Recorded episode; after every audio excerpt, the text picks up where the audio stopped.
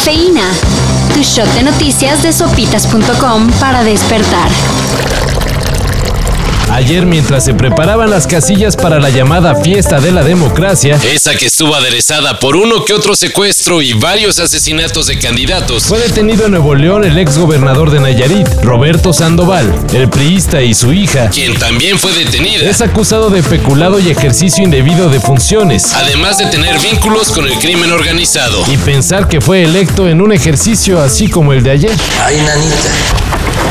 Luego de colapsar la mina de Musquis, Coahuila. El fin de semana se lograron recuperar los cuerpos de cuatro de los siete trabajadores que quedaron atrapados. También se difundió que Manuel Bartlett, director de la CFE, conocía de las deficiencias desde hace meses. En respuesta, las autoridades señalaron que la mina colapsada no provee carbón a la comisión. Sí, en pleno siglo XXI, México sigue utilizando carbón para generar energía eléctrica.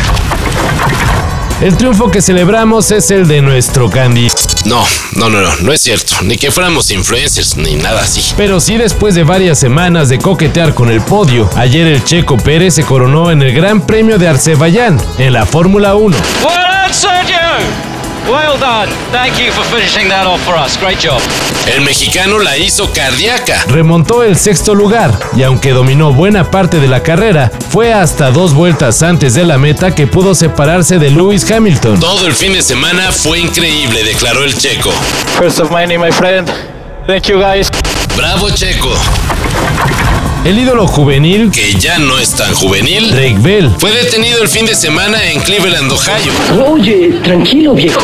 El cantante al que muchos recuerdan por la serie Drake y Josh es acusado de difundir material inapropiado y de intentar poner en riesgo a menores de edad. Siguen las investigaciones en su contra, pero por ahora el artista quedó en libertad al pagar una multa de 2.500 dólares.